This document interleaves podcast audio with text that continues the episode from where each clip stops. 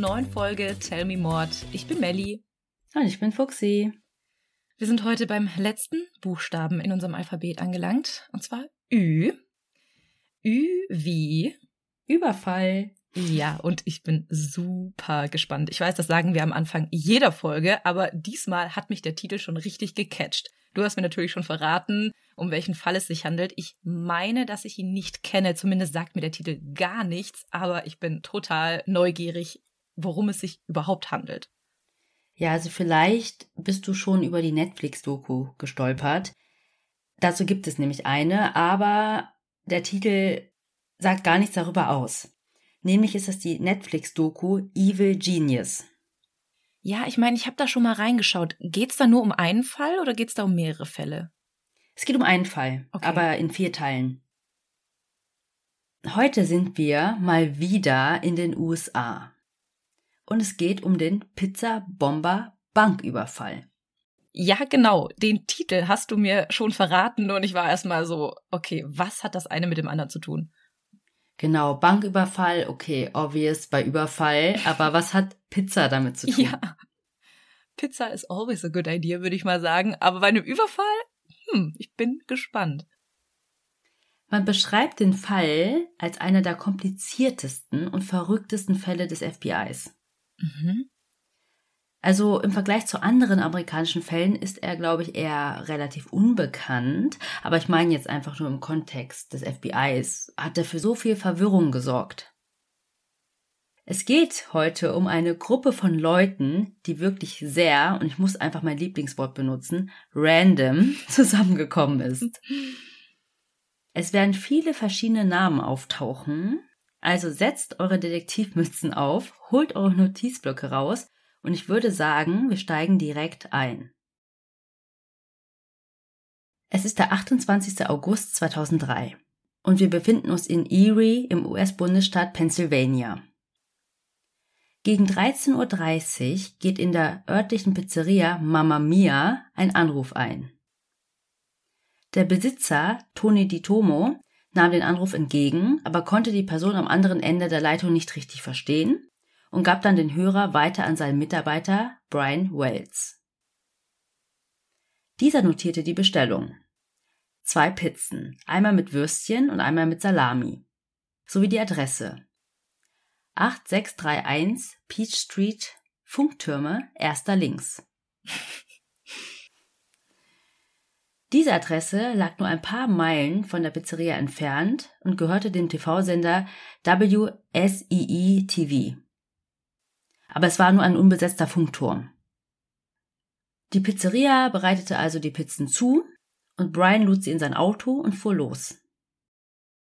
Eine Stunde später, um 14.28 Uhr, betrat Brian die PNC Bank in Erie. Er war mit einem weiten weißen T-Shirt mit der Aufschrift der Marke Guess bekleidet. Um seinen Hals trug er eine Art Halsring, seine Brust war gewölbt, aber man konnte nicht sehen, was sich unter seinem T-Shirt verbarg. In seiner rechten Hand hielt er einen Gegenstand, der aussah wie ein langer, dunkler Stock. Zunächst stellte sich Brian in der Schlange vor dem Schalter an, entschied jedoch dann, sich vorzudrängeln, nahm sich einen Lutscher aus dem Korb und gab der Frau am Schalter einen Zettel, auf dem stand, ruft die Mitarbeiter mit den Zugangscodes zusammen und handelt schnell und füllt die Tasche mit 250.000 Dollar. Sie haben nur 15 Minuten. Dann zog er sein T-Shirt hoch und präsentierte die Vorrichtung, die sich darunter verbarg. Es war eine Bombe. Darf ich ganz kurz sagen, dass ich den Fall tatsächlich kenne? Echt? ja. Als du angefangen hast, sofort beim ersten Satz ist es mir eingefallen. Der Titel hat mir überhaupt nichts gesagt, aber als du angefangen hast zu reden wusste ich sofort, wovon du sprichst. Ich kenne nicht mehr alle Details, aber du hast recht, es ist super, super weird. Und ich bin gespannt, wie du das gleich alles auflöst. Also hast du die Doku geschaut oder kennst du einfach den Fall? Ich habe die Doku geschaut, das ist aber schon ewig her. Ich meine, das war im ersten Lockdown oder so, als mhm. man wirklich nichts anderes zu tun hatte und da hat mich halt auch der Titel gecatcht und die habe ich gesehen. Aber ich weiß nicht, ob ich die je zu Ende geschaut habe. Das weiß ich nicht, weil ich kenne den Anfang, ich weiß aber gerade nicht, wie es zu Ende geht. Deswegen, ja, super spannend. Ja, entweder ist es zu lange her, aber ich kenne das auch. Irgendwann wird es halt sehr technisch. Man geht sehr ins Detail. Man wollte aber eigentlich nur wissen, worum es geht. Genau, ja. Also er ist in dieser Filiale und er verlangt jetzt nach dem Geld. Und die Genau. Mitarbeiter haben nur 15 Minuten Zeit. Genau, und er hat nichts gesagt, er hat einfach nur den Zettel hingegeben. Mhm. Aber die Frage, die ja jetzt aufploppt, wahrscheinlich in euren Köpfen, ist ja, wie ist er überhaupt von der Pizza-Auslieferung dazu gekommen, eine Bank zu überfallen? Mhm. Und wer war Brian Wells überhaupt? Deswegen möchte ich ihn euch kurz mal vorstellen. Er spielt nämlich, wie ihr euch sicher denken könnt, eine wichtige Rolle in diesem Fall. Brian Douglas Wells wurde am 15. November 1956 geboren. Er war 46 Jahre alt, als sich der Banküberfall ereignete. In seiner Jugend war er nicht gut in der Schule und brach sie auch sehr früh ab. Er arbeitete nun seit 30 Jahren als sehr verlässlicher Mitarbeiter bei der Pizzeria und fuhr dort die Pizzen aus. Seine Kollegen beschrieben ihn als jemanden, den man einfach mögen musste. Er war sehr freundlich und offen, vielleicht ein bisschen naiv oder auch kindisch. Er lebte in einem kleinen Häuschen mit seinen drei Katzen. Süß. Ist mir sofort sympathisch. Ja. Vor allem, ganz kurz vielleicht, es ist wirklich, wirklich so ein, ein Haus, was gefühlt zwei Zimmer hat. Mhm. Laut Freunden und Familie liebte er Filme und Konzerte. Mit seiner Mutter ging er noch oft gemeinsam ins Kino. Er war sehr gesellig, ging gerne aus und war auch generell gerne unter Leuten. Außerdem machte er gerne bei Schnitzeljagden mit. Zu der Zeit, ich glaube, das ist heute einfach nicht mehr so, gab es immer eine Schnitzeljagd in der Lokalzeitung von Erie. Also da konntest du quasi so ein bisschen durch die Stadt laufen und dann war irgendwo ein Schlüssel versteckt oder so. Mhm. Und er war ein paar Mal sehr nah dran, aber irgendwer war schneller. Heute ist das einfach Geocaching. Hat einfach nur einen cooleren Namen bekommen. Wahrscheinlich. Oder hier Pokémon. Mhm. Genau, ja. Aber wie gesagt, er war auch so ein bisschen naiv und es war eventuell leicht, ihn auszunutzen. Aber nun zurück zur Story. Die Frau am Schalter las die Notiz und wurde nervös und sagte dann zu Brian, dass es nicht möglich sein wird, die Tresore in dieser kurzen Zeit zu öffnen.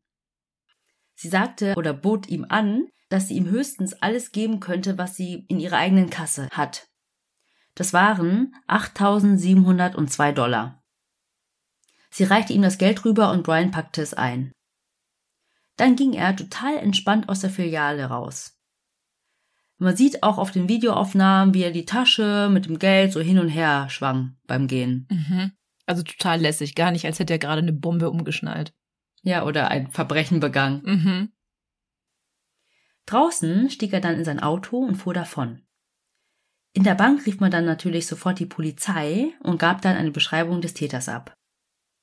Und tatsächlich dauerte es nicht lange, bis man den Tatverdächtigen draußen sah und versuchte ihn zu verhaften. Brian stand gerade auf einem verlassenen Parkplatz in der Nähe der Bank. Dort umsingelten ihn die Polizisten und brachten ihm Handschellen an. Sie wollten auch erfahren, was hier vor sich ging und ihm Informationen entlocken. Brian erzählte ihnen dann, dass er von einer Gruppe von schwarzen Männern dazu gezwungen wurde, die Bombe zu tragen und die Bank zu überfallen. Diese Leute sollen ihm auch gesagt haben, dass er keine andere Wahl hätte. Während Brian auf dem Boden kniete, schnitt ihm einer der Polizisten das T-Shirt auf und die Bombe an seinem Körper kam zum Vorschein. Die hatten die vorher gar nicht gesehen. Nee, der hatte immer noch das T-Shirt drüber. Mhm. Also er hat es in der Filiale kurz gezeigt und Mhm. dann wieder runtergezogen. Also sie haben auch gesehen, also ich werde euch ja eh Fotos hochladen, dass es schon komisch aussah. Das kann kein normaler Körperbau sein. Mhm. Aber hätte auch eine schutzsichere Weste sein können. Genau, ja, stimmt. Und als sich die Polizisten dann dieses Gerät näher anschauten, realisierten auch sie, dass es sich definitiv nicht um einen schlechten Scherz handelte. Sie wiesen ihn dann an, sich auf den Boden zu setzen und richteten weiterhin ihre Waffen auf ihn und versteckten sich hinter ihren Autos. In einem Video sieht man auch, wie Brian auf dem Boden sitzt und ruhig spricht. Also etwas nervös, aber nicht irgendwie aufgeregt, aufgebracht oder voll am Rumschreien war. Er fragte, ob man ihm nicht wenigstens die blöden Handschellen abnehmen könnte und wieso keiner kommt und ihm dieses Ding abnimmt. Er sagte dann, ich habe nicht viel Zeit. Er hat einen Timer gestellt. Schien er denn nervös zu sein? Oder besorgt? Zu dem Zeitpunkt noch nicht, aber plötzlich fing das Gerät dann an zu ticken und zu piepen. Also ich will mir das gar nicht vorstellen. Ich würde komplett durchdrehen, hätte ich eine Bombe umgeschnallt. Ja, das hat man dann auch in seinen Augen gesehen. Also die, die dort waren, haben gesagt, dass das wohl der Moment war, wo er gecheckt hat, dass es sich um eine echte Bombe handelt. Mhm. Die Polizisten sind dann auch weggelaufen. Also die waren gar nicht mehr nur hinter ihren Autos, sondern sind dann wirklich weggerannt. Und Brian hat sich dann vor Panik so nach hinten geschmissen, so als ob er irgendwie verzweifelt versuchen würde, dem Ding zu entkommen. Ja, was ja natürlich nicht geht. In der Zwischenzeit wurde auch bereits ein Bombenentschärfungskommando gerufen, aber ist noch nicht eingetroffen. In der Doku wurde auch gesagt, dass es etwas unglücklich war, weil man musste ja die Bevölkerung schützen und hat deswegen die Straßen abgeriegelt. Und dadurch haben sich Staus gebildet. Mhm. Mhm. Aber deswegen konnte dann das Bombenentschärfungskommando auch nicht so gut durch den Verkehr kommen. Ja, klar. Und dann explodierte die Bombe und hinterließ ein etwa zweieinhalb Zentimeter tiefes Loch in seiner Brust. Und Brian Wells starb noch an der Unfallstelle. Zwei Minuten später kam dann das Bombenentschärfungskommando an. Oh nein. Ja, leider zu spät. Als die Bombe dann explodierte, wurde vielen Leuten klar, dass er vielleicht nicht einfach die Bank für sich ausrauben wollte. Sonst hätte er sich ja nicht danach umgebracht. Mhm. Und man stellte sich die Frage, wurde er dazu gezwungen? War er eine Geisel? Und wer steckte dahinter? Aber er hatte ja schon gesagt, dass ihn Männer dazu gebracht haben und ihn dazu gezwungen haben. Ja, genau, das hat er den Polizisten da Mhm. auf dem Parkplatz gesagt. Mhm. Aber das Geld hatte er noch bei sich. Genau, es war in der Tüte. Okay. Aber dann hätte es ja auch niemandem was gebracht, ihn direkt umzubringen. Oder diesen Mhm. Timer halt so zu stellen, weil die haben kein Geld bekommen und die haben ein Menschenleben auf dem Gewissen. Ja. Man könnte meinen, da ist ein Plan missglückt. Das klingt auch so ein bisschen nach, nach einem Heist-Movie. So, wo es um einen Überfall geht und es sind diverse Leute am Werk und alles ist nur Schein und am Ende lebt er irgendwie noch und ist gar nicht tot. Also, so würde es zumindest in einem Heist-Movie enden. ja, das stimmt. Parallel läuft noch so ein Diamantenraub. Das war nur ein Ablenkungsmanöver. genau. Kurz darauf wurde Brians Auto durchsucht. Dort fand man dann den langen, dunklen Stock, den er in der Bank ja bei sich trug. In Wirklichkeit war es eine etwa 60 Zentimeter lange, selbstgebaute Stockflinte. Sie war sogar geladen. Was ist denn eine Stockflinte?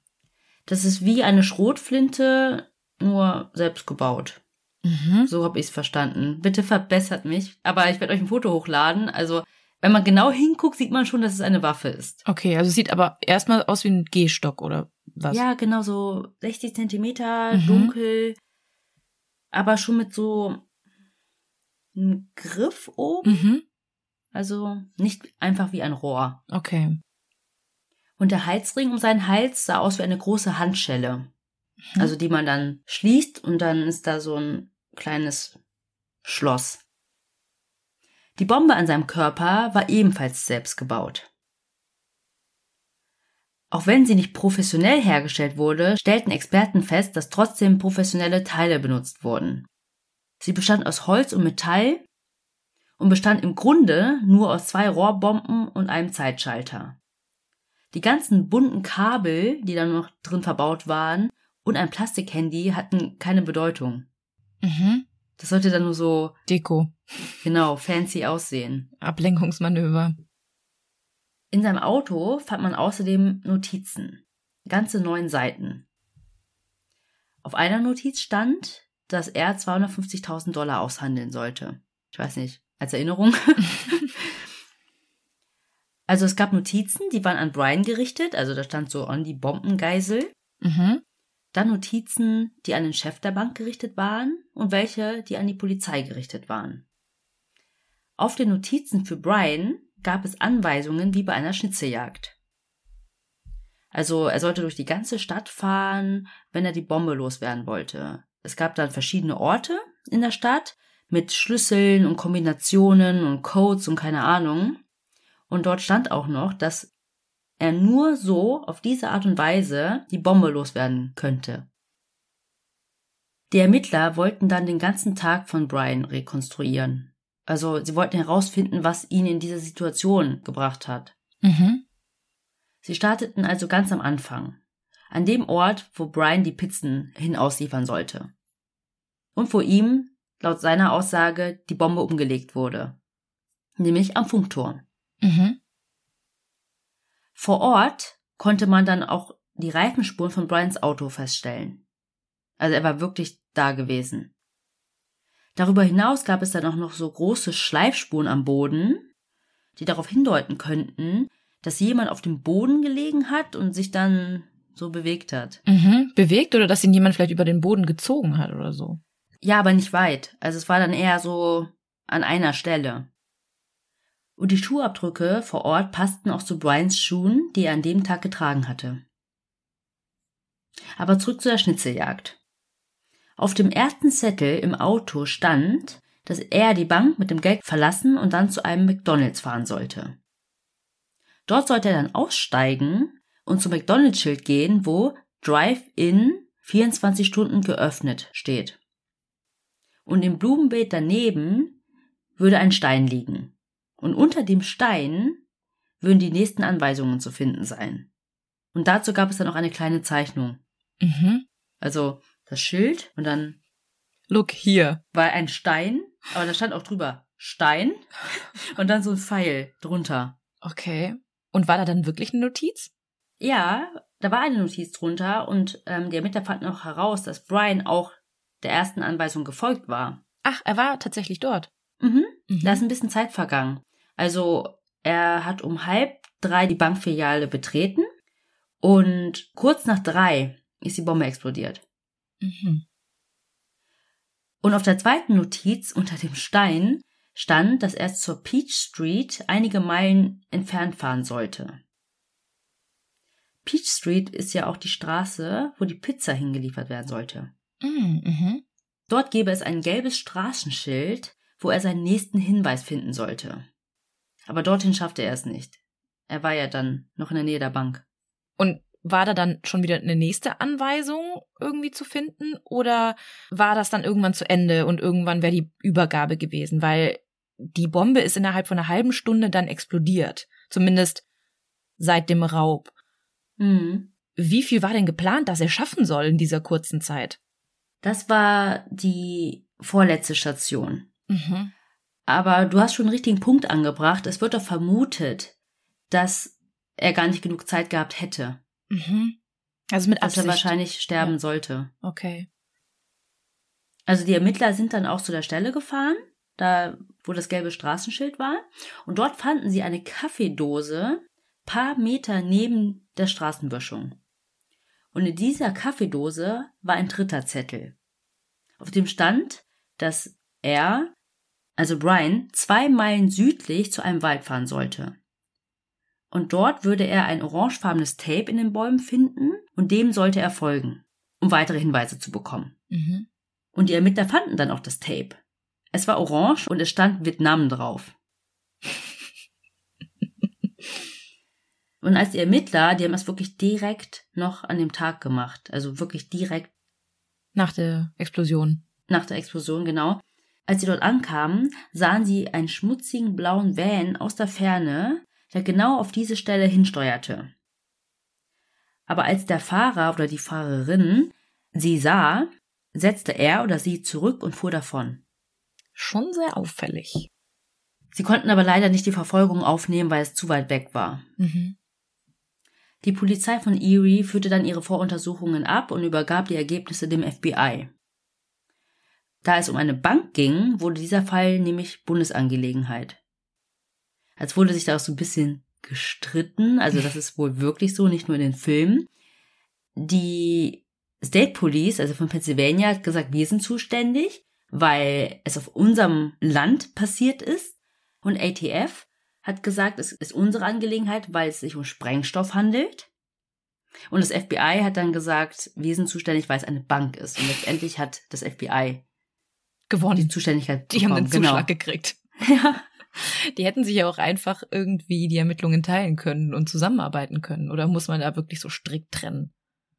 Ich glaube schon. Mhm. Und das ist dann vielleicht auch so ein bisschen Ego-Sache auch. Ja, wir sind vom FBI und was können schon diese, weißt du, Ja, ja. ähm, lokalen Polizisten. Die Leiche von Brian Wells wurde dann noch am selben Abend in die Gerichtsmedizin gebracht. Dort entschied man dann, seinen Kopf operativ zu entfernen, um den Kragen der Bombe nicht zu beschädigen, weil es nämlich ein wichtiges Beweismittel war. Mhm. Kurze Zeit später wurde auch das Haus von Brian Wells durchsucht. Man fand nicht viel, außer ein Adressbuch mit dem Namen und der Nummer einer Prostituierten. Man hat dann auch mit dem Freund der Prostituierten gesprochen. Er hatte nämlich beruflich mit Sprengstoff zu tun und war zudem dunkelhäutig. Also er hat ja halt gesagt, dass er von einer Gruppe von schwarzen Männern dazu gezwungen wurde. Mhm. Aber es gab keine handfesten Beweise, dass dieser Freund irgendwas damit zu tun gehabt hatte. Man nahm auch einen verärgerten Ex-Mitarbeiter der Pizzeria unter die Lupe, weil der dem Besitzer gedroht hatte. Aber dieser hatte wohl ein gutes Alibi. Der Anruf, mit dem die beiden Pizzen bestellt wurden, wurde dann auch zu einer Telefonzelle einer Shell-Tankstelle zurückverfolgt. Diese war nicht weit von der Lieferadresse entfernt, also von der Peach Street Adresse. Mhm. Und jetzt machen wir mal einen klitzekleinen Sprung. Am 31. August 2003, eine Woche nach dem Banküberfall, wird einer von Brians Arbeitskollegen und engsten Freunde, Bob Pinetti, tot zu Hause aufgefunden. Das ist wichtig für die ganze Geschichte und auch für die Ermittlung. Er verhielt sich nach dem Vorfall nervös und die Ermittler wollten ihn befragen. Sie kamen zur Pizzeria und suchten ihn während seiner Schicht auf. Er bat aber dann darum, die Befragung auf Montag zu verlegen. Er sollte dann also Montagmorgens befragt werden und starb einfach am Abend davor. Auffällig. Musste da ein bisschen an Marc Dutroux denken. Mhm. Mhm. Nur, dass es äh, eine Person war. Ja, und keine 20. Aber Bob Pinetti hatte auch ein Drogenproblem. Er lebte also risikoreicher als andere Leute. Die Autopsie ergab, dass er an einer Überdosis starb.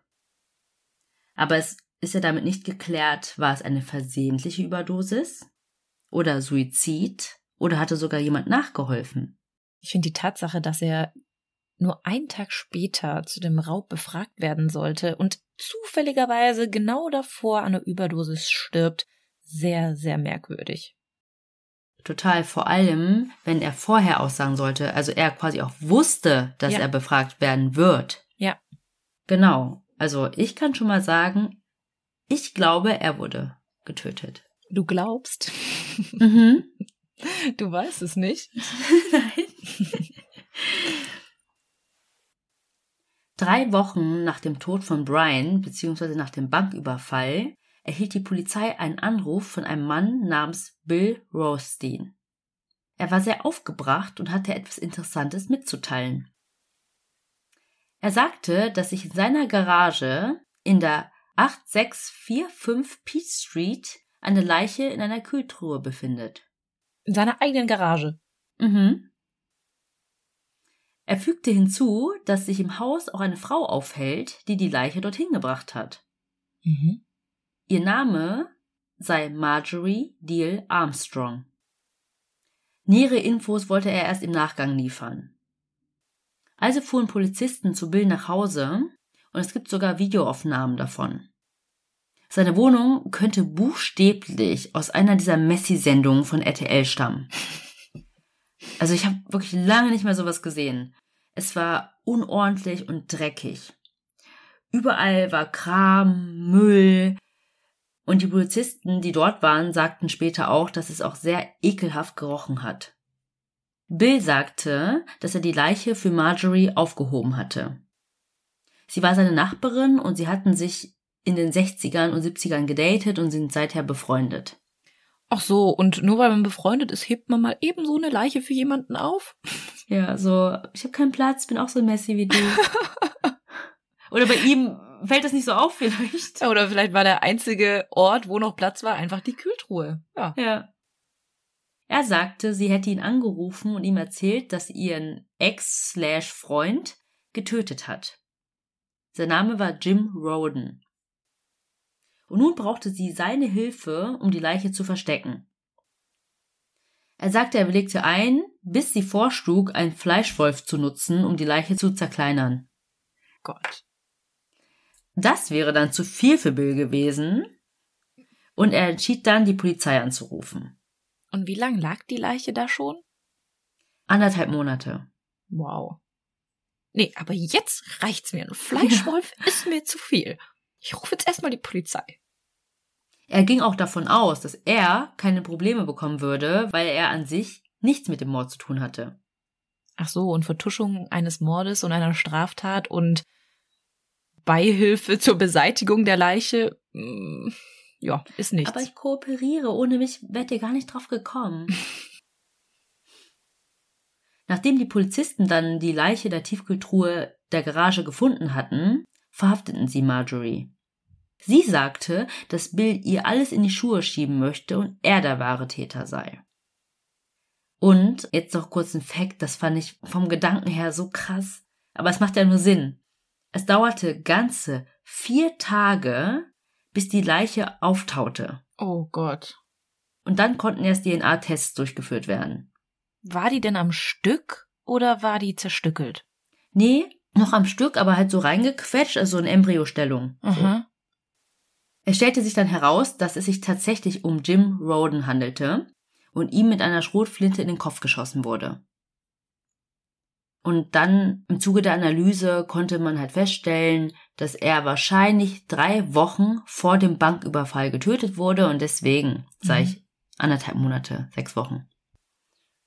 Wir haben jetzt schon einige Namen gehört, ne? Aber who the fuck is Marjorie Deal Armstrong? Mhm. In der Doku heißt es, es gibt drei Dinge, die man über Marjorie wissen muss. Erstens war sie nie das, was man als normal bezeichnen würde. Zweitens, sie ist klug, aber auch geisteskrank. Drittens, die meisten ihrer Männer leben offenbar nicht lange. Elfriede Blauensteiner Vibes. Eileen Warners Vibes. Aber es waren nicht ihre Männer. Nee, eben. Also kurz zu Marjorie. Sie wuchs zu einer hübschen und klugen Frau heran. Sie war Klassenbeste und sogar zwölf Beste ihres ganzen Abschlussjahrgangs. Sie machte ihren Bachelor in Soziologie und einen Master in Pädagogik. Ihr Umfeld sagte, sie konnte die Menschen fesseln. Vor allem Männer, die fast alles für sie tun würden. Wie eine Leiche verstecken. Mhm. Doch wie gesagt, war sie geisteskrank. Sie ging auch sehr offen damit um. So nach dem Motto, hallo, ich bin Marjorie und ich bin bipolar. Ja, okay. Mit 23 Jahren suchte sie selbst einen Therapeuten auf und erzählte ihm, dass sie Angst hat, dass irgendwas mit ihrem Verstand nicht stimmt. Sie hatte auch Probleme, enge Beziehungen einzugehen und litt phasenweise unter Angstzuständen. Ich meine, aber vernünftig, dass sie dann direkt professionelle Hilfe aufsucht. Ja, auf jeden Fall. Aber das hatten wir, glaube ich, auch schon oft in unserem Podcast. Es wurden ihr über viele Jahre von verschiedenen Ärzten eine Vielzahl von Krankheiten diagnostiziert. Mhm. Einige sagen, sie war bipolar oder manisch und sie litt an einem Rededrang. Einer der Experten sagte, dass sie nicht geisteskrank war, sondern nur narzisstisch oder eine schwerwiegende Persönlichkeitsstörung hat. Sie hatte auch Probleme, einen Job zu halten. Und generell fiel es ihr schwer, ihren Alltag zu bewältigen. Sie ließ sich immer mehr gehen. In einer ihrer Therapiesitzungen seufzte sie und sagte, Früher war ich die Schönste in der Stadt. Mhm. Ihr werdet sehen. Ja, Sie ließ sich gehen. Mm, war nicht mehr so. Als du gerade sagtest, sie wuchs zu einer jungen, hübschen Frau heran, kam mir aber sofort das Bild, was in der Doku gezeigt wurde. Mhm. Und da war sie absolut das Gegenteil. Also jetzt nicht, dass ich irgendwen judgen will, aber sie hatte schon irgendwie was Messi-mäßiges und mhm. so, ja, so ein hat sich, also wie du gerade gesagt hast, hat sich schon gehen lassen. Und man hat auch so ein bisschen den Wahnsinn in ihren Augen gesehen, wenn man Voll. das sehen kann. Aber auf diesem Foto, das ist mir nämlich so im Gedächtnis geblieben, daran erinnere ich mich gerade, das war schon krass. Selbst ihre Kinderfotos, die gezeigt wurden, also wahrscheinlich suchen die extra solche Fotos aus, aber ich fand, da hatte sie auch schon so einen irren Blick. Mhm, da bin ich mal gespannt. Also ich kenne nur das Foto, wo sie dann erwachsen war. Ich glaube, das war das äh, Mugshot-Foto. Und das fand ich schon echt sehr gruselig. Ja, und also schaut euch gern die Doku an, wie sie auch da rumschreit in den Befragungen. Also sie war nicht normal, also was überhaupt als normal bezeichnen könnte. Marjorie war auch kurz verheiratet, bis ihr Mann, Richard Armstrong, sich bei einem Sturz den Kopf an einem Couchtisch stieß und starb. So dieser typische Mythos, den man in der Schule erzählt hat. Wenn ihr kippelt, dann könntet ihr euch das Genick brechen. Ja. Vielleicht hat er gekippelt. Vor seinem Tod war er dann noch im Krankenhaus, also er wurde erst eingeliefert. Als er dann starb, verklagte sie das Krankenhaus wegen Fahrlässigkeit, gewann und bekam 175.000 Dollar. Sowas geht auch nur in den USA. Ja, ne? Denke ich mir auch. Bitte, Schild, fall um. Ich warte hier. In ihrem Umfeld war sie dafür bekannt, dass sie sehr klug war, das hatte ich ja schon gesagt, und sehr manipulativ. Aber sie war auch einfach merkwürdig. Als ihr Mann starb, wollte sie einen seiner Knochen behalten. Sie entschied sich für einen Beinknochen. Mhm. Falls sie ihn eines Tages klonen könnte. Ja. Aber Richard Armstrong war nicht der einzige Mann, der auf seltsame Art und Weise umgekommen ist. Zum Beispiel erhängte sich einer ihrer Ex-Freunde kurz nachdem sie ausgezogen war. Und später, im Jahr 1974, wurde sie verhaftet und beschuldigt, ihren Freund Robert Thomas umgebracht zu haben. Es fand dann auch ein Prozess statt, aber sie wurde freigesprochen. Notwehr. Und jetzt ist da plötzlich ihr Freund slash Ex Jim Roden, mhm. ebenfalls tot. Mhm. Und da die Leiche in der Peach Street gefunden wurde, dachten sich die Ermittler, hm, vielleicht hat es ja was mit dem Banküberfall und Brian Wells zu tun. Und sie befragten Marjorie dazu. Sie insistierte, dass sie überhaupt nichts damit zu tun hatte. Sie sagte, der einzige Grund, wieso sie etwas damit zu tun haben könnte, ist, dass Bill Rothstein etwas damit zu tun hatte. Bill wurde dann ebenfalls dazu befragt und er sagte, es gebe keine Verbindung zwischen Brian Wells und Jim Roden. Und im Gegensatz zu Marjorie blieb Bill auf Kaution auf freiem Fuß. Weil, wie gesagt, er hat es zwar gemeldet, aber es hieß immer noch nicht, dass er nichts damit zu tun hatte, aber mhm. dadurch, dass er ja kooperierte und so, mhm. haben die gesagt, komm, kannst draußen bleiben. Bevor er noch sein Messi-Leben in der Haft auslebt. Ja, muss noch aufräumen. Bill musste sich dann auch einem Lügendetektor-Test unterziehen, den er bestand. Aber einen Fakt hatte er den Ermittlern verschwiegen. Marjorie erzählte den Ermittlern davon. Bill hatte einen Mitbewohner namens Floyd Stockton. Wieder ein neuer Name. Dieser ist zufällig einen Tag nach dem Überfall auf die PNC Bank ausgezogen. Er wurde in einem anderen Bundesstaat wegen Vergewaltigung gesucht und fand bei Bill Unterschlupf. War er denn schwarz? Nein. Warum? Nee, weil er ja was von schwarzen Männern gefaselt hat und bisher ähm, war da noch keiner dabei. Ach, du meinst Brian? Mhm, ganz am Anfang. Ja, genau. Bis auf der feste Freund der Prostituierten aus seinem Adressbuch. Ja, das gut, das weiß. ist aber sehr weit hergeholt. das FBI machte ihn dann ausfindig, also diesen Floyd Stockton. Auch dieser musste einen Lügendetektortest machen und er bestand ihn. Beide wurden dann offiziell vom FBI entlastet. Und dann wurde Marjories Haus durchsucht. Und wer hätte es anders gedacht? Überall Gerümpel, Müll, Kot. Ich dachte schon, du sagst, da war schon eine Leiche im Tiefkühler, deswegen hat sie keinen Platz mehr gehabt. Hatte keinen Platz. Und sie misstraute Banken, deswegen hatte sie sehr viel Bargeld im Haus. Und es wurden dann auch zwei tote Katzen gefunden.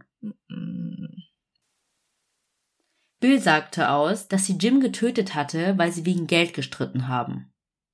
Die Ermittler fanden dann heraus, dass Jim Roden in Marjories Haus ermordet wurde. Also sie fanden da Spuren. Es war mittlerweile Januar 2004, also fünf Monate nach dem Banküberfall, und der Prozess wurde eröffnet. Marjorie sagte kein Wort. Es ging jetzt aber bei dem Prozess um den Mord, nicht um den Überfall. Genau, genau. Die haben ja gesagt, dass die eingefrorene Leiche quasi nichts mit dem Banküberfall zu tun hat. Okay. Das haben nur die Ermittler vermutet, weil es eben in dieser gleichen Mhm. Straße war. Ist ja auch ein Zufall. Und ich glaube auch nicht, dass du das einfach so erzählst. Ja, genau. Ich dachte auch zwischendurch, hä? Bin ich bei einem anderen True Crime Fall hier? Aber es sind ganz äh, viele verschiedene Schichten mit ganz, ganz vielen verschiedenen Leuten. Aber nicht nur Marjorie wurde angeklagt. Ich meine, du kannst ja nicht einfach den toten Körper von jemandem behalten. Mhm. Und dann sagst du das zwar, aber du kommst nicht ungestraft davon. Mhm. Er bekam aber einen relativ guten Deal, weil er kooperierte. Er sollte nur wegen geringfügiger Vergehen wie Leichenschändung ein paar Jahre ins Gefängnis gehen und konnte bis zu seinem Prozess im Herbst auf freiem Fuß bleiben.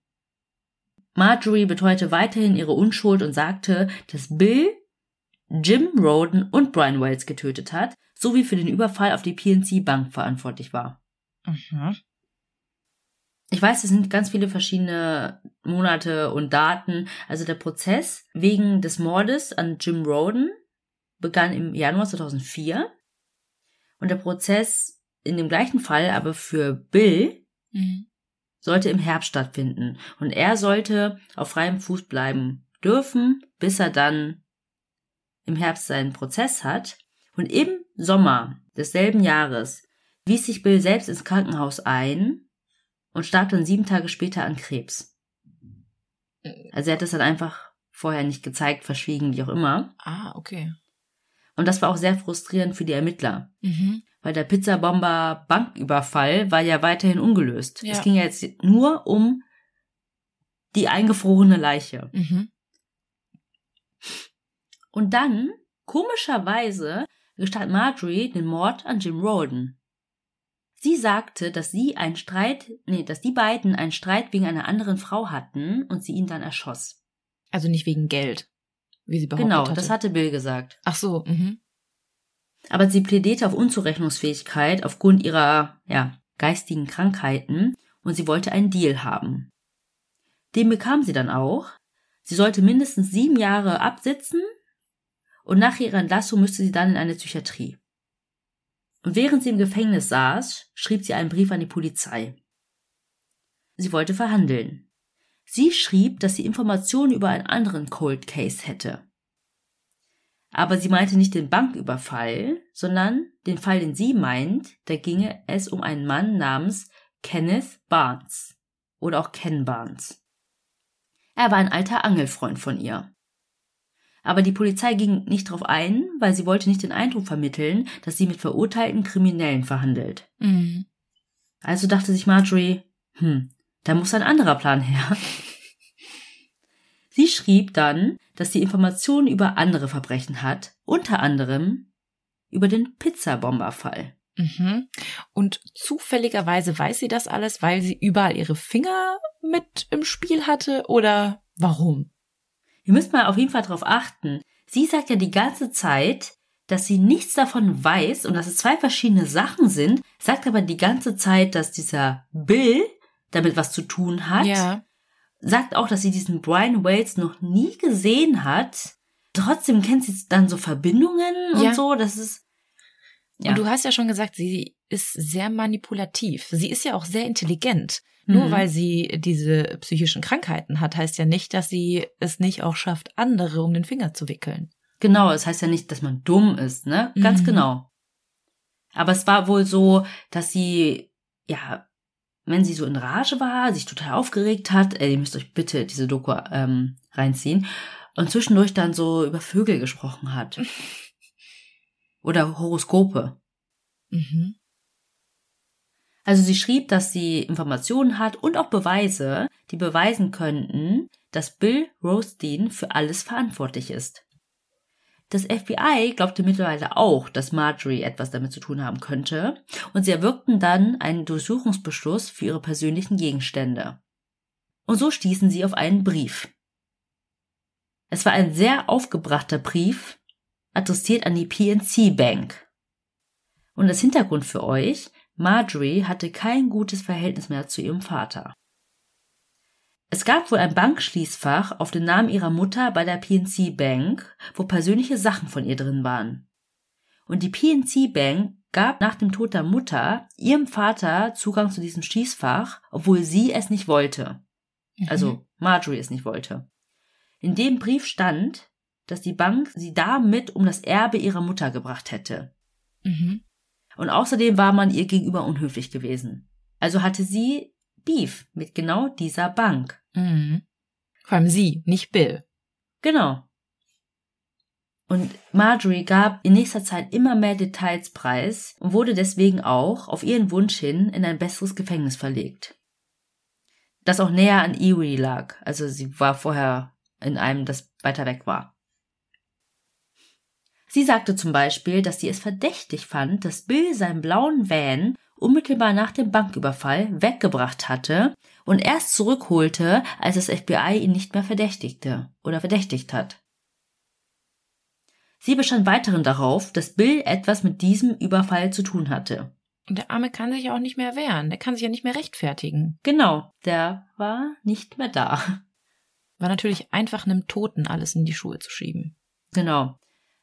Sie hat ja dann wenigstens den anderen Mord zugegeben. Das hätte sie ihm ja auch noch in die Schuhe schieben können, mhm. theoretisch. Ähm, aber sie hat es halt gestanden. Und da sie ja weiterhin darauf bestand, dass Bill etwas mit dem Überfall zu tun hatte, schauten sich die Ermittler nochmal das Video an, das gemacht wurde, als die Polizisten nach seinem Anruf zu seinem Grundstück gefahren sind.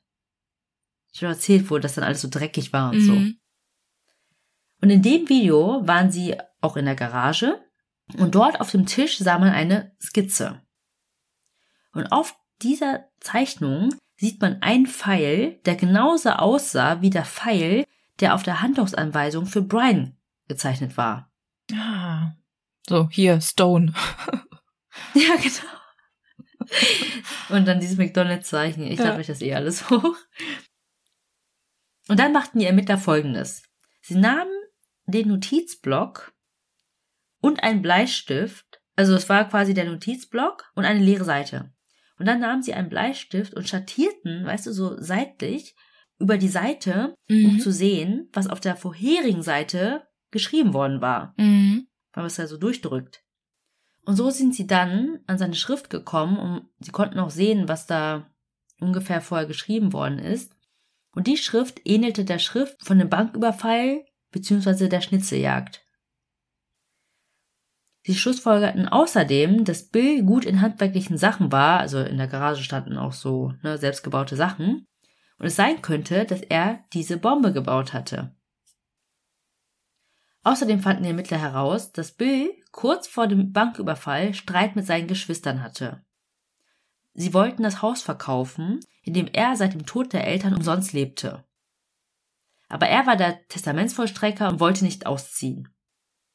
Er log da seine Geschwister an und sagte, er würde das Haus für 90.000 Dollar anbieten. In Wahrheit wollte er 250.000 Dollar dafür haben. Mhm. Zufall?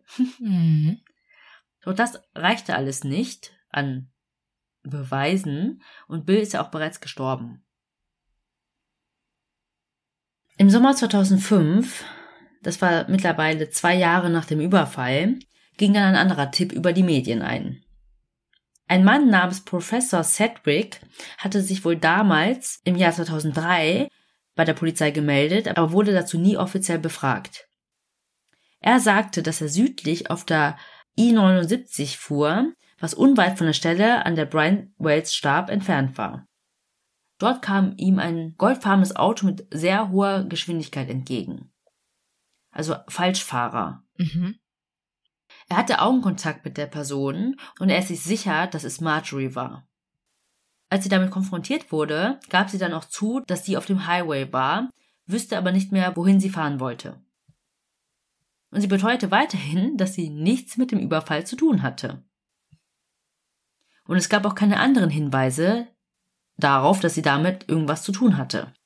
Ich find's halt auch schon ein bisschen merkwürdig, weil sie sitzt in Haft. Ach so, ja, sie sitzt ja nicht lebenslänglich in Haft wegen ihrer Krankheiten.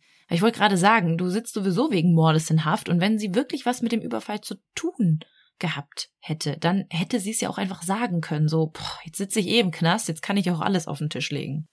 Es gab die Todesstrafe auch in Pennsylvania. Ja gut, aber ja nicht für Überfall. Nee, aber Mord. Ach so, der Mord an Brian. Mhm. Mhm, ja, okay. Aber zählt das dann als Mord oder als fahrlässige Tötung? Ist ja auch wieder ein Unterschied, weil die Bombe hätte ja auch entschärft werden können. Ach so, du meinst, dass er dann überlebt? Ja, von ihr, also wenn sie jetzt die Täterin wäre und den Überfall geplant hätte, dann hätte es ja auch sein können, dass Brian einfach zu ihr zurückkommt, sie die Bombe entschärft, sie das Geld hat und sie dann im Grunde nur wegen Überfalls dran zu kriegen ist. Aber Brian war ja tot. Ja, ja, genau. Jetzt ist er natürlich gestorben, aber zählt das dann als Mord oder zählt das als fahrlässige Tötung oder Totschlag? Ja, ich glaube, das muss dann halt verhandelt werden. Aber wenn es wirklich so war, dass ähm, er das gar nicht öffnen konnte in der mhm. Zeit, dann ist es doch Mord. Dann war das ja geplant. Mhm. Also ja, ja. so hätte ich das interpretiert. Ja, ja. ja. Ich habe eben nicht drüber nachgedacht, dass sie ja nur sieben Jahre in Haft sitzt und danach mhm. in ähm, eine Klinik kommt. Ja. Ja, also ich finde es vor allem interessant, weil sie die ganze Zeit dazu noch befragt wird und ja, irgendwie ja. die ganze Zeit noch so was dazu zu sagen hat. Ja, ne? immer noch Thema ist. Die Einwohner von Erie waren mittlerweile auch aufgebracht. Sie hielten die Behörden für unfähig. Zum Beispiel sagten sie, wenn sie nicht herausfinden können, wer das war, dann sollten sie vielleicht die Pizzen ausliefern. Dieser Fall wurde dann auch als Cold Case bei America's Most Wanted gezeigt, was ja so das amerikanische Pendant zu Aktenzeichen XY ungelöst ist. Mhm. Und daraufhin meldete sich ein UPS-Fahrer. Er ist sich sicher, dass er Marjorie und Bill an dem Münztelefon an der Shell-Tankstelle gesehen hatte. An dem Tag. Er konnte sich daran erinnern, weil Bill sehr groß war und eine Latzhose trug.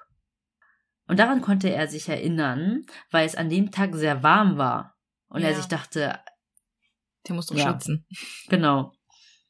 Und er hatte Blickkontakt mit Marjorie und sie hatte wohl wieder diesen irren Blick. Als sie dann damit konfrontiert wurde, sagte sie auch, dass sie dort gewesen war. Aber aus einem anderen Grund. Sie sagte, Bill wollte sich dort mit ihr treffen.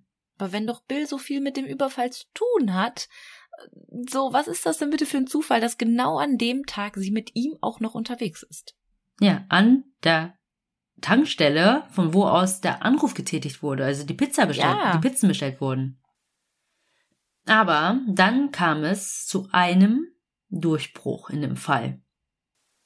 Es meldeten sich drei ehemalige Mitinhaftierte und Zellengenossinnen von Marjorie. Die eine, Kelly Michaela, hatte sich sogar notiert, was Marjorie gesagt hatte. Marjorie erzählte, sie hätte Jim Roden getötet, weil er den Pizzabomber Banküberfall auffliegen lassen wollte. Marjorie erzählte den Frauen, dass Bill derjenige war, der die Bombe baute, aber dass alle an dem Plan gearbeitet hatten. Und diese Kelly Michaela hatte sich auch den Namen Floyd Stockton notiert, der Mitbewohner von Bill. Mhm. Woher sollte sie den Namen kennen? Und das muss man vielleicht dazu sagen, sie war ehemalige Insassin. Also sie hätte jetzt, nichts dafür bekommen. Mhm. Eine Haftverkürzung oder so. Vielleicht hat sich Marjorie einfach sehr unbeliebt im Knast gemacht. Ja, die fand ich eh scheiße. Mhm. Und dadurch wussten die Ermittler dann, dass Floyd Stockton involviert gewesen sein muss. Also diese Notizen, also von der Ex-Insassin, hatte wohl auch die örtliche Polizei, nur die haben es versäumt, das dem FBI zu übergeben. Also solche kleinen Kriege, habe ich schon gesagt, gibt es zwischen den Behörden wohl öfter. Ich wollte gerade sagen, wahrscheinlich nicht versäumt, sondern den zeigen wir es jetzt richtig. Mal gucken, ob ihr selber drauf kommt. Marjorie sagte auch, dass Brian selbst involviert war. Also sie sagte sowas wie, Naja, es ist ja nicht so, dass wir nicht seinen Halsumfang vorher abgemessen hätten. Und dann schauten sich der Ermittler auch Marjorie's Anschuldigungen aus dem zweiten Brief an, über ihren Angelfreund Ken Barnes. Er war Drogendealer und nannte sich selbst Cocaine Ken. er wurde ebenfalls von seinem Umfeld als manipulativ beschrieben. Und während der vielen Interviews im Jahr 2005 fanden die Ermittler heraus, dass es in der Tat eine Verbindung zwischen Ken und Brian gab. Nämlich eine Prostituierte namens Jessica Hoopsick. Also, Jessica war wohl die Lieblingsprostituierte von Brian. Und er fuhr sie ab und zu zu Ken, damit sie sich bei ihm Kokain kaufen konnte. Dort in dem Haus von Ken hatte Brian dann mit Jessica im ersten Stock Sex, bezahlte sie dafür und mit diesem Geld, musst du dir vorstellen, ging sie quasi runter und kaufte sich Kokain bei Ken. One-Stop-Shop. Ja, ja, wollte gerade sagen. Einmal hin, alles drin. Und äh, die Ermittler wollten sie dann auch dazu befragen, also die Jessica, aber sie weigerte sich, eine Aussage zu machen. Die Ermittler bekamen dann einen Durchsuchungsbeschluss für das Haus von Ken Barnes. Sein Haus war genau in dem Zustand wie das Haus von Bill. Was ist mit denen? Ja, habe ich auch gedacht. Das ist Was die ganze ist Stadt los? so. Also wirklich genauso eklig oder vielleicht sogar ekliger. Ich meine, ich denke mir auch immer so, viele Menschen, das ist ja auch eine Krankheit und man macht das ja nicht mit Absicht, aber es ist schon sehr merkwürdig, dass da alle irgendwie dieselben Probleme haben. Vielleicht waren sie doch nicht so random. Hm. Also überall in seinem Haus lagen kaputte Elektroniksachen, Hundekacke auf dem Boden, überall lagen dreckige Matratzen rum. Das ist echt eklig.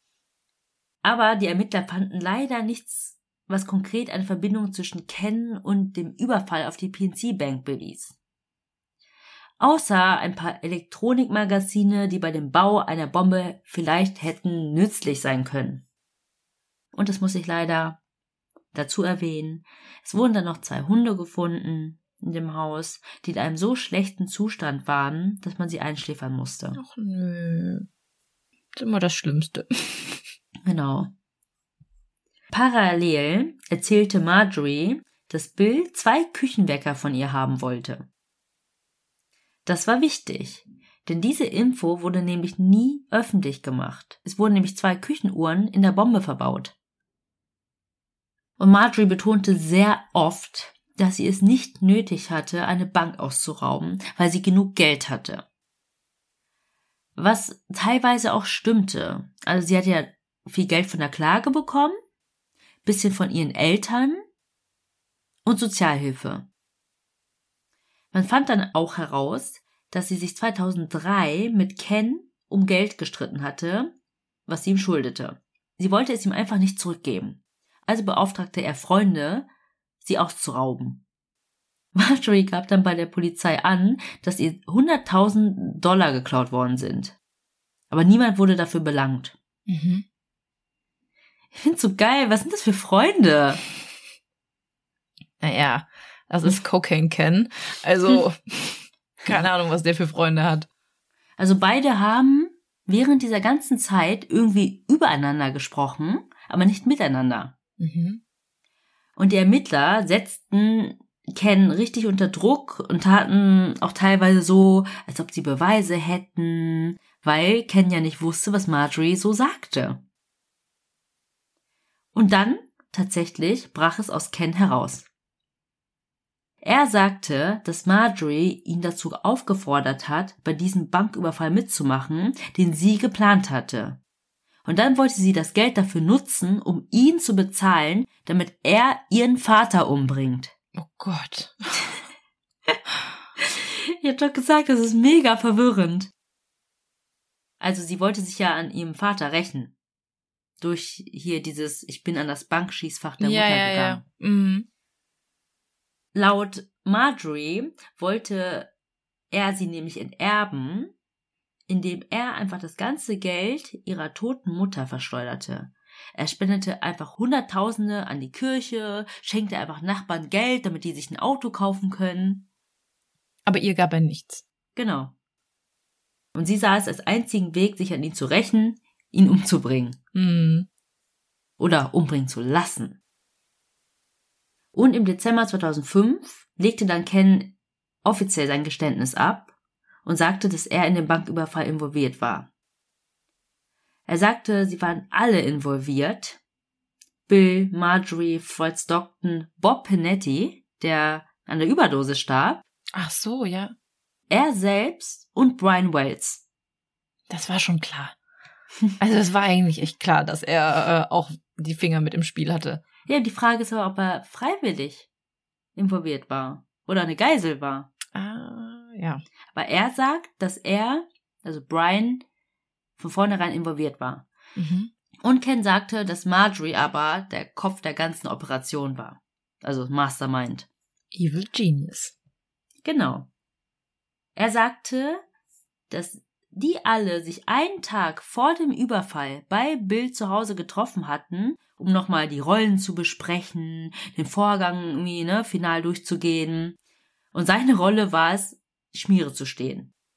An dem Tag ist Marjorie mittags zu Ken gefahren und sagte, dass Jim, ihr Freund Jim Roden, der das Fluchtfahrzeug fahren sollte, nicht kommt, weil er krank zu Hause im Bett liegt.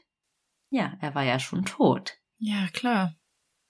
Ken und Marjorie sind dann zusammen zur Shell-Tankstelle gefahren, um sich mit Bill zu treffen. Und dort riefen dann Marjorie und Bill bei der Pizzeria an, um die beiden Pizzen zu bestellen.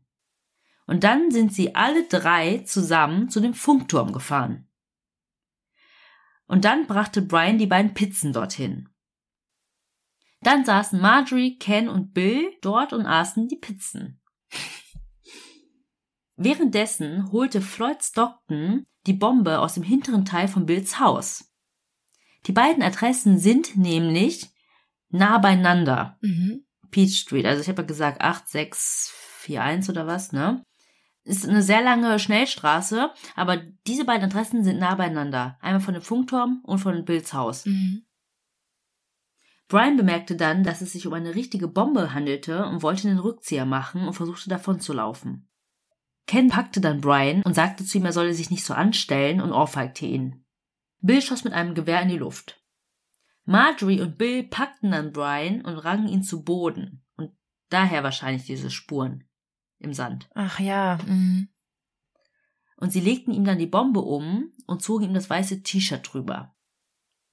Ihr werdet auch sehen, das ist kein echtes T-Shirt von Guess, sondern es ist ein weißes T-Shirt, wo das aber genauso draufgeschrieben wurde. Hä, warum? Keine Ahnung. Zu teuer. Sie gaben ihm dann den Zettel, den er der Person am Schalter geben sollte. Ken sagte aus, dass Marjorie dann zu Brian gesagt hat, falls er geschnappt wird, soll er die Story mit der Gruppe von schwarzen Männern erzählen. Mhm. Dann fuhren er, also Ken und Marjorie, auf einen Parkplatz auf der gegenüberliegenden Seite der Bank, um halt Schmiere zu stehen. Die haben das dann alles dort aus dem Auto mit einem Fernglas beobachtet. Und als die Polizei dann eintraf, also weil ja dann die Bank überfallen wurde, sind sie südlich auf der Peach Street zu Bills Haus zurückgefahren. Dort haben sie dann die Autos gewechselt. Marjorie ist dann in das goldene Auto gestiegen und ist dann auf den Highway gefahren in der falschen Richtung. Und dort wurde sie ja dann gesehen. Mhm. Sie wollte wahrscheinlich zum letzten Punkt der Schnitzeljagd fahren, nämlich in dieser weltlichen Gegend.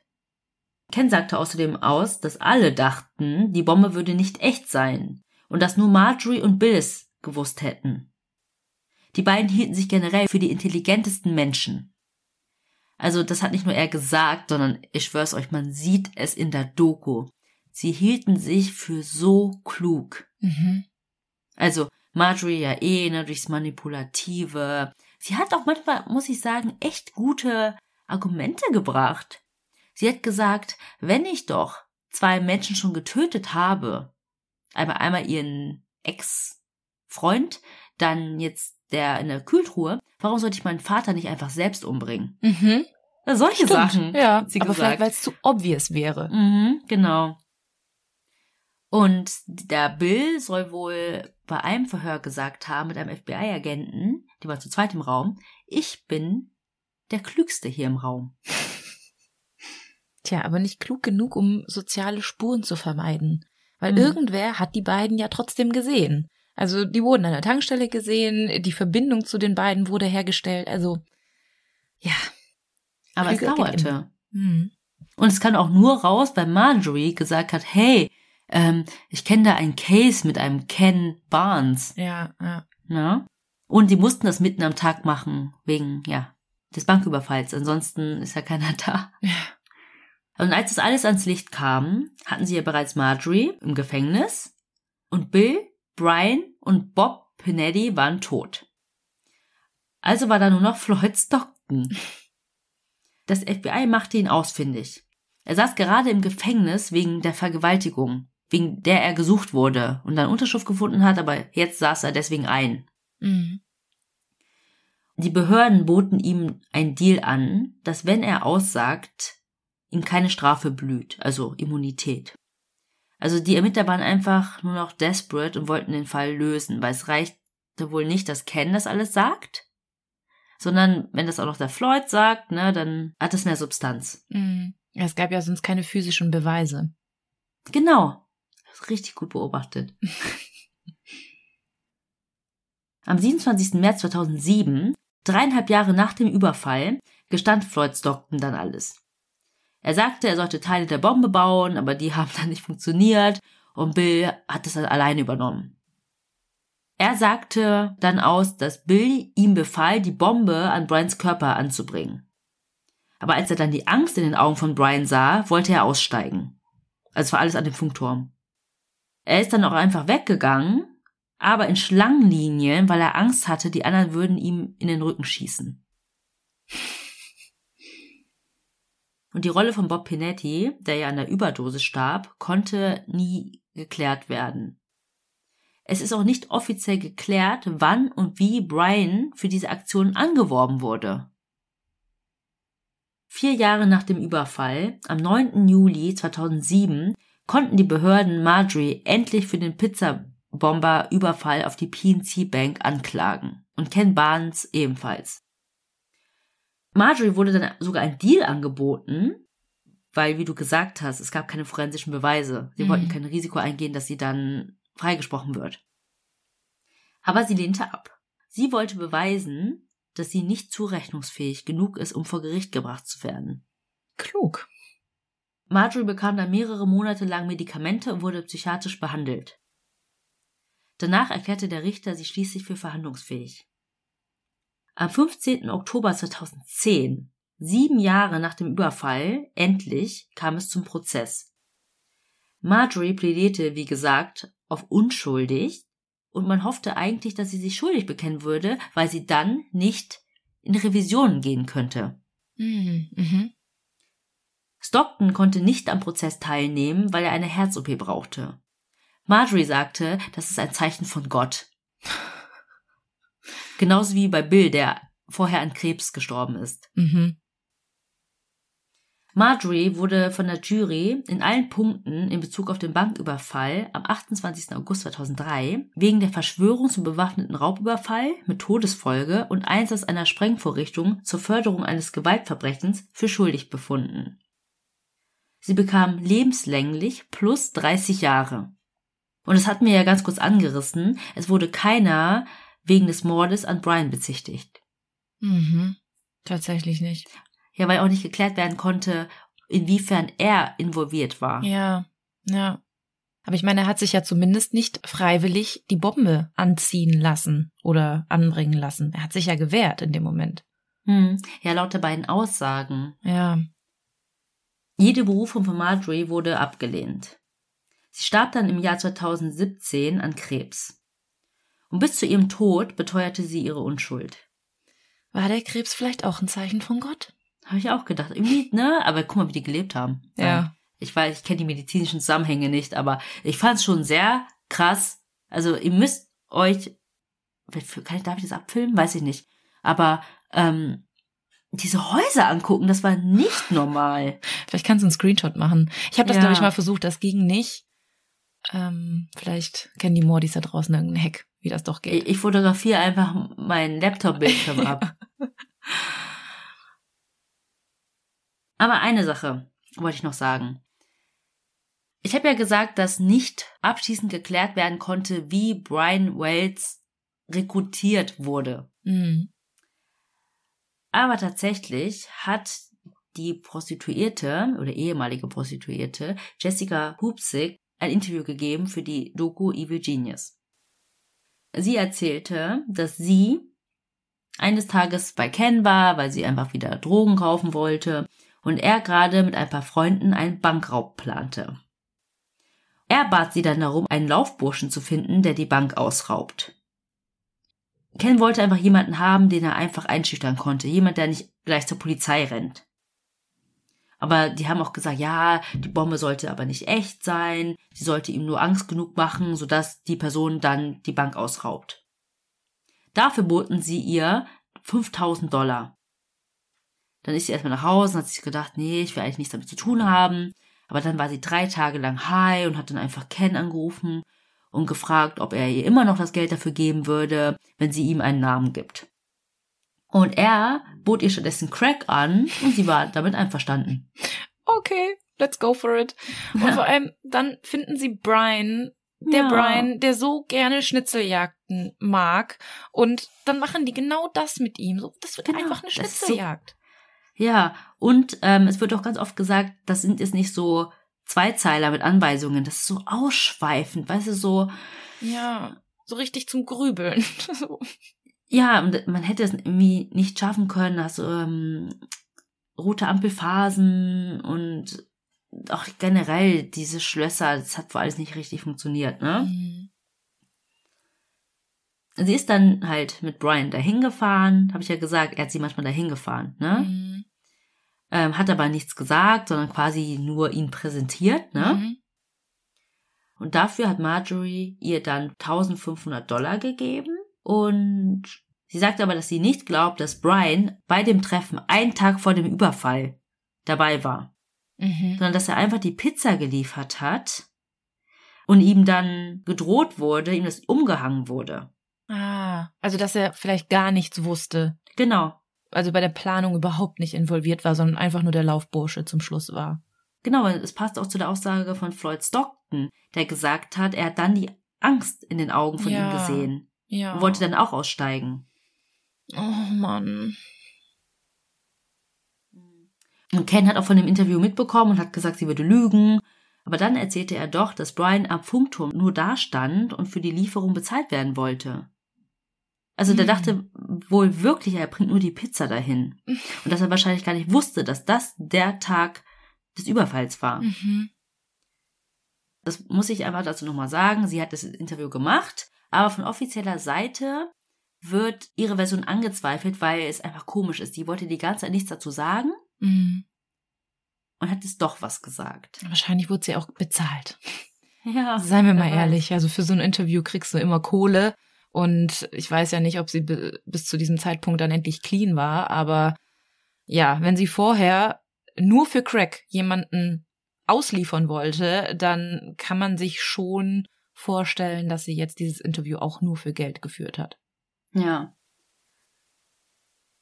Okay, erstmal vielen, vielen Dank, dass du diesen Fall gemacht hast, weil ich glaube, ich habe ihn nicht zu Ende geschaut. Da bin ich mir ziemlich sicher, weil der Anfang kam mir super bekannt vor und zum Schluss. Ich weiß auch noch, wie mir das während des Schauens schon irgendwie alles zu kompliziert wurde. So, es waren so viele Namen, es waren so viele Leute und wie du vorhin sagtest, mittendrin dachte ich, bin ich noch bei derselben Doku? Geht's hier gerade noch um diesen Überfall oder worum geht's hier? Plötzlich tauchen hier ermordete Männer auf, dann hier jemand in der Gefriertruhe, äh, dann irgendwie zig Nebenschauplätze, die dann plötzlich Thema wurden. Und ich meine, dass ich dann irgendwann abgebrochen habe. Aber du hast mir das jetzt so schmackhaft gemacht, dass ich mir die Doku definitiv nochmal anschauen muss. Ähm, aber ich weiß halt auch noch, und das ist mir jetzt auch noch in Erinnerung geblieben, sie wirkt super gruselig. Ihr ganzes Mhm. Auftreten, ihre Art und ich weiß nicht, so klar, sie hatte psychische Krankheiten, aber zwischenzeitlich dachte ich, vielleicht spielt sie die einfach auch nur super geschickt aus. So, hier mal, oh mein Gott, ich bin psychisch krank und ich bin nicht zurechnungsfähig für den Prozess. Hier mal, ähm, ich bin aber noch äh, total bei Verstand und ich kann super glaubhafte Hinweise liefern, die mhm. Für den Fall dienlich sind. Und dann ist sie plötzlich wieder die psychisch Kranke. Also das war so die ganze Zeit so ein Wechselbad und auch dieses bipolare, ja, klar, ihr wurde diese Krankheit einmal diagnostiziert, aber ich fand es irgendwie schon sehr klischeehaft auffällig, muss ich sagen. Ja, auf jeden Fall. Also sie hat dann immer ne, versucht, da zu überzeugen mit ihren Argumenten. Und gleichzeitig sagt sie aber nicht, ähm, war nicht bei Sinn und ja, und ihr ganzes Auftreten super, super gruselig. Es sind auch so kleine Details, die ich schon gruselig fand. Da hat die eine mit Inhaftierte erzählt, wie sie vorm Spiegel stand, also die Marjorie, und sich so richtig langsam die Augenbrauen abrasiert hat und so. So richtige, oh mein Gott. Richtige Peter Lundin-Vibes. Ja. nee, echt. Sehr, sehr cool. Ich, ich bin gespannt, was ihr da draußen zu dem Fall sagt und ob ihr die Doku schon kanntet. Glaubt ihr, dass Brian freiwillig damit gemacht hat oder nicht? Ja. So, und ich würde sagen, dann kommen wir jetzt zur Rubrik und wir bleiben bei den Filmanspielungen. Wir haben ja vorhin die ganze Zeit über Heist-Movies gesprochen. Jetzt kommen wir zu Spider-Man. okay. Ja, heute geht es um ein Spider-Man, der einen Vierjährigen aus einer lebensgefährlichen Situation gerettet hat. Die Überschrift ist, ein Vierjähriger manövriert sich in eine lebensgefährliche Situation, doch er wird gerettet von einem Spider-Man höchstpersönlich. Anderen zu helfen liegt wohl in der Natur von Jason Byard aus Stockport in England. Der 36-jährige Kampfsportler hat sich während des Corona-Lockdowns mit seinen Kumpels als Spider-Man verkleidet und mit Akrobatik und Showeinlagen einfach so auf der Straße Kinder erfreut. Das brachte ihm sogar eine Ehrung von Herzogin Kate ein. Und jetzt hat der Gutmensch wieder zugeschlagen. Aber dieses Mal hat er seine gute Tat nicht geplant. Er war zufällig zur richtigen Zeit am richtigen Ort. Und der richtige Ort war ein Rummel, den Jason Byard mit seiner Familie besuchte. Und auf diesem ereignete sich fast ein schlimmes Unglück. Er berichtete, dass er einen Jungen auf einer Rutsche gesehen habe, die mehr als 15 Meter hoch war. Der Kleine sei schon wenige Meter heruntergerutscht, als er sich dann doch umentschieden hatte und wieder hochklettern wollte. Der Plan ging dann leider schief, denn ein weiteres Kind kam ihm dann bereits entgegen. Was dann folgte, war ein Zusammenstoß, bei dem der Junge beinahe herunterfiel. Inzwischen hatte dann die Mutter des absturzgefährdeten Jungen die brenzlige Situation bemerkt, Sie schrie und ein Mitarbeiter versuchte auch prompt per Treppe nach oben zu kommen, um den Vierjährigen zu retten, aber keine Chance, weil einfach zu viele anstehende Kinder im Weg standen. Mhm. Aber zum Glück hatte Jason, also Spider-Man, die gefährliche Situation mitbekommen und schritt dann schnell zur Tat. Er versuchte es aber nicht über die volle Treppe, so wie der Mitarbeiter, sondern er ging dann den Spider-Man-Weg. Er kletterte einfach die Rutsche von unten hinauf. Und als er dann zu dem weinenden Jungen stieß, konnte er den Kleinen auf eine ganz besondere Weise retten. Denn anstatt ihm das Gefühl zu geben, dass er in einer Notsituation war, löste er das Problem einfach spielerisch. Er setzte den Jungen auf seinen Schoß, sagte, los geht's, und sauste mit ihm die Rutsche hinunter. und wer jetzt denkt, das war eine wahre Heldentat, der mag bestimmt recht haben, so wie wir und die Mordis da draußen. Aber Jason selbst sieht das nicht so. Er meint, jeder hätte das so getan. Ich dachte gerade, du sagst am Ende, das war eine ausgedachte Geschichte. Hä? so wie bei X-Factor. Wahr oder gelogen? Und die Royals waren wieder am Start. Aber natürlich, wir sind irgendwie im Monat der Royals angelangt. Genau. Ja, mega coole Story. Ja, ich finde, das hat irgendwie heute perfekt zu dem Thema gepasst. Also, weil ich auch die ganze Zeit an Filme dachte und an Actionfilme und an Überfälle. Ja, heute ging es mal um Spider-Man. Und ihr dürft uns auch sehr gerne solche oder so ähnliche Heldentaten zuschicken oder vielleicht auch Heldentaten, die euch selbst passiert sind. Vielleicht habt ihr einem Menschen das Leben gerettet oder vielleicht auch nur eine kleinere Heldentat vollbracht und eine Oma ihre Handtasche wieder zurückgebracht. Das könnt ihr uns dann sehr, sehr gerne zuschicken. Über Vorschläge freuen wir uns dann immer besonders sehr, wenn sie von euch kommen. Und das Ganze könnt ihr bei Instagram machen, über unsere Seite, da heißen wir Tell Me More Podcast oder bei Facebook, da kümmert sich immer Fuxi um die ganzen Nachrichten, oder auch per E-Mail über tellmemorepodcast at gmail.com. Ihr könnt uns auch ein kleines Trinkgeld dalassen, wenn ihr das möchtet. Das Ganze könnt ihr über unseren virtuellen Coffeeshop Kofi machen. Den Link dazu findet ihr in der Folgenbeschreibung und auch in der Folgenbeschreibung von jeder anderen Folge. Und nicht vergessen, folgt uns überall und bewertet uns überall. Natürlich mit den meisten Sternen. Ja. Das hilft unserem Podcast wirklich sehr, sehr, damit auch noch weitere Mordis dazukommen und unsere Community hier immer weiter wächst. So, und ich würde sagen, wir sind am Ende der Folge angelangt. Ich freue mich riesig, nächstes Mal das neue Alphabet wieder einzuleiten. Es ist wieder soweit. Wir sind wieder bei A, diesmal ohne Pause. Wir gehen einfach direkt ins neue Alphabet über. Genau, und ich bin auch schon total gespannt auf den Fall. Ich kenne schon das Überthema, aber noch nicht den Fall. Mhm. Also, liebe Mordis, wir hören uns nächste Woche wieder. Bis dahin bleibt uns nur noch zu sagen, was wir immer sagen. Wir hoffen, ihr wirst auch mehr bekommen. Oder Moormord. Und bis zur nächsten Runde. Tschüss.